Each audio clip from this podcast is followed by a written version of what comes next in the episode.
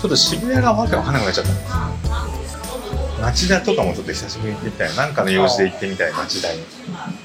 でもよほど勇気がないといけないよね町田ぐらいの距離感だと。川崎はすぐだけど。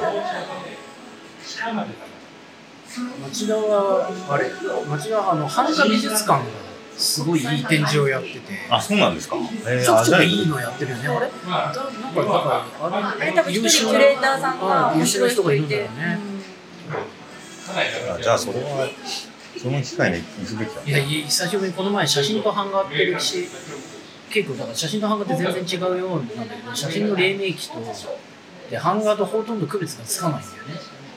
そうか。そうなるほど。あの初期の一番最初のその写真って地図上版画でゴムゴム状のもの観光性があるゴム状のものをこう光に当てると当たった、えー、と当たったところだけ硬化してそれ以外のところはゼリー状でゴム状でブヨブヨして洗い流すと光の強さによって凹凸ができるからそれにインクを塗ってするっていうのでほぼ版画なんで今今の我々から見ると版画と写真ある時から写真の歴史が始まりましたっていうように言われてるけどす非常にグラデーションがあって版画とも写真ともつかない時代って結構長かっていろんなバリエーションがあるんでしかも。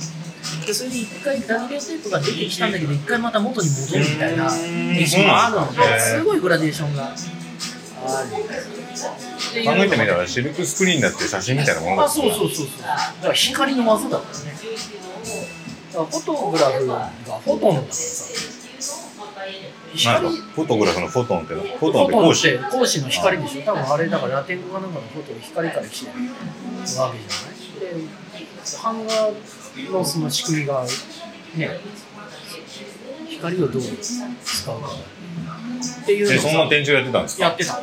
写真も版画も両方こうこう並列に並べていってである時写真がこう流行り始めると版画側がだから版画側が写真結構ライバルだと思う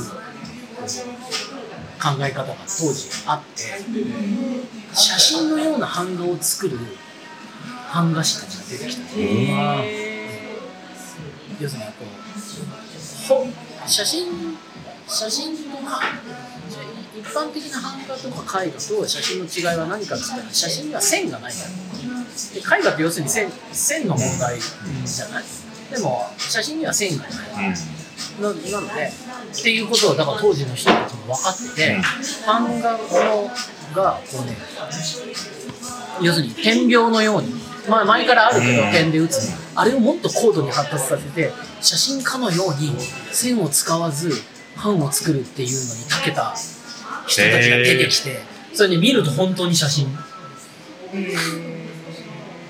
実はですよスーパーリアリズムみたいな話だ。そうそうスーパーリアルフォト。見たかった1980年代とかそれぐらいですか？70えだから千千それだから千八百だからももしかすると千七百年代の終わりとかそんぐらいかもとかって言ってんしねで結構面白いねそれ見に町田に行ったら行ったみたいに久しぶりに町田行くと町田って謎だよ町田ってすっごい不思議ないやいやさなんかもう20年ぐらい行ってないなんだろう。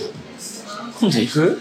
行きましょうじゃあ。ちょちょっと遠いんだよね。でも町田不思議だよあのめちゃめちゃ栄えてるし。すごい栄えてるよね。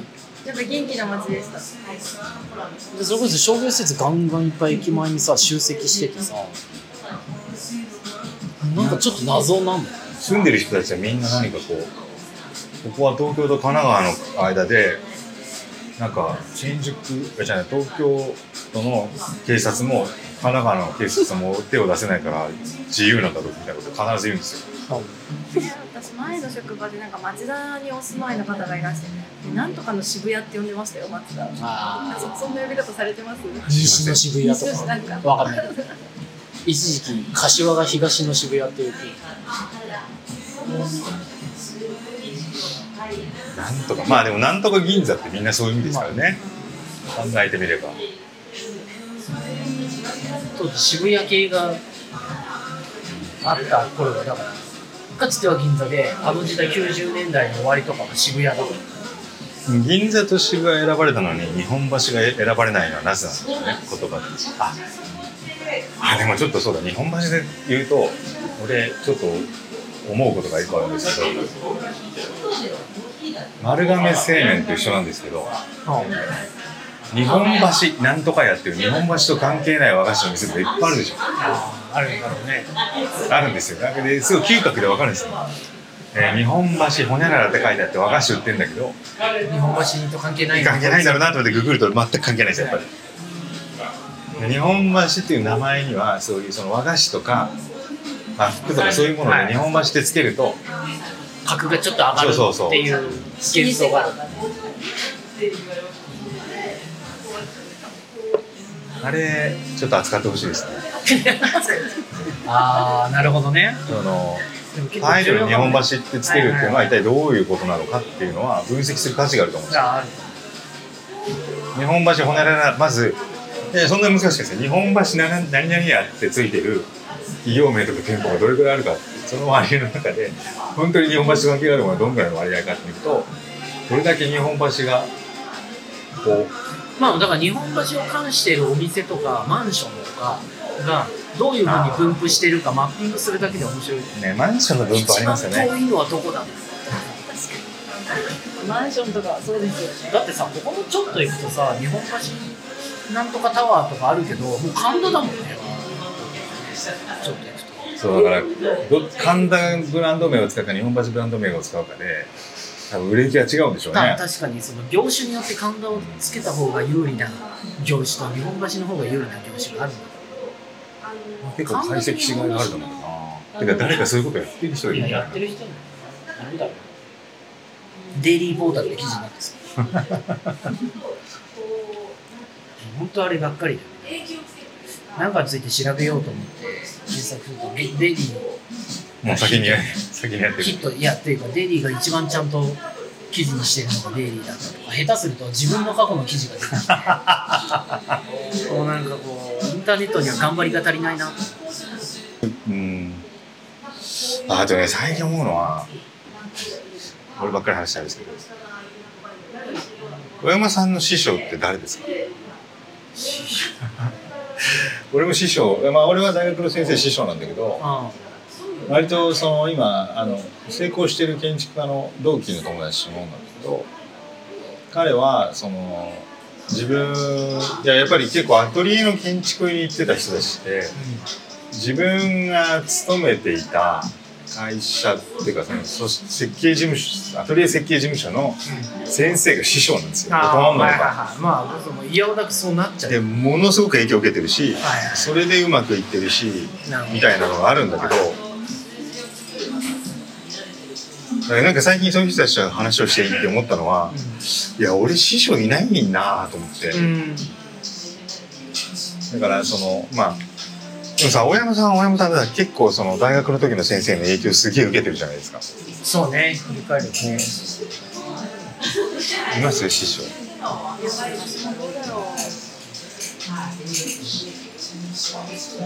まあでもなんかこういう時この人だったらどう判断するかなみたいなのは。ああれですねやっぱ。なんかこのあの私会社員辞めて美術のお仕事最初した時に森美術館のあのなんかの時にお世話になった杉浦さんっていう今サビで教授されてる方いるんですけど女性の方で、まあ、その人のなんか判断とかこういう時どうどう考えるかなみたいなのは時々思うかな。へでもどうでしょう師匠っていうのと羨ましいですだから師匠誰ですっていう割と建築の世界とかそうね。なんですぐお名前をしたりじゃないですかね強い師弟関係がすごい憧れますけど。写真家の人とかね。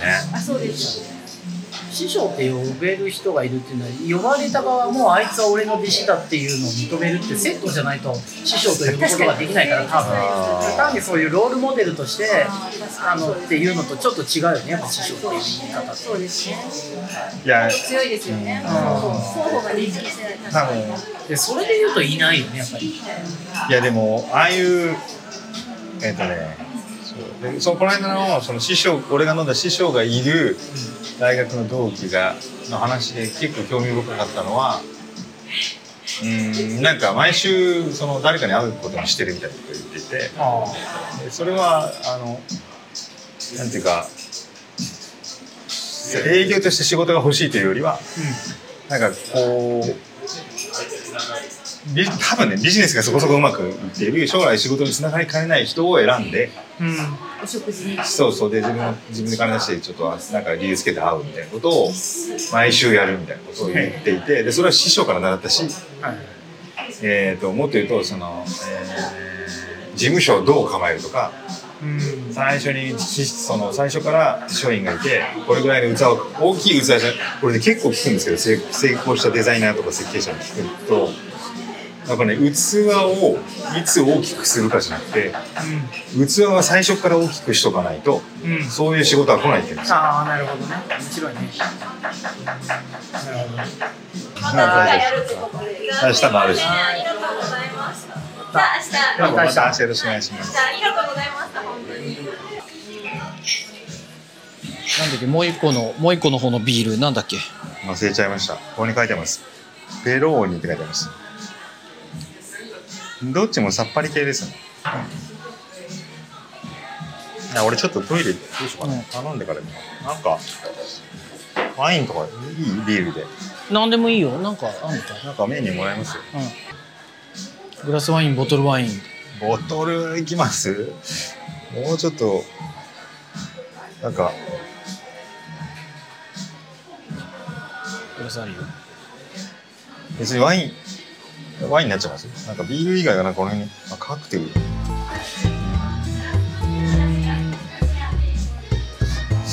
みませんごちゃごちゃ言って恐縮なんですけどもう一回ビール飲んでいいですか？うんいいんじゃない。どっち？これソラチにします。はい。すいません。ソラチととサングリアくださいはい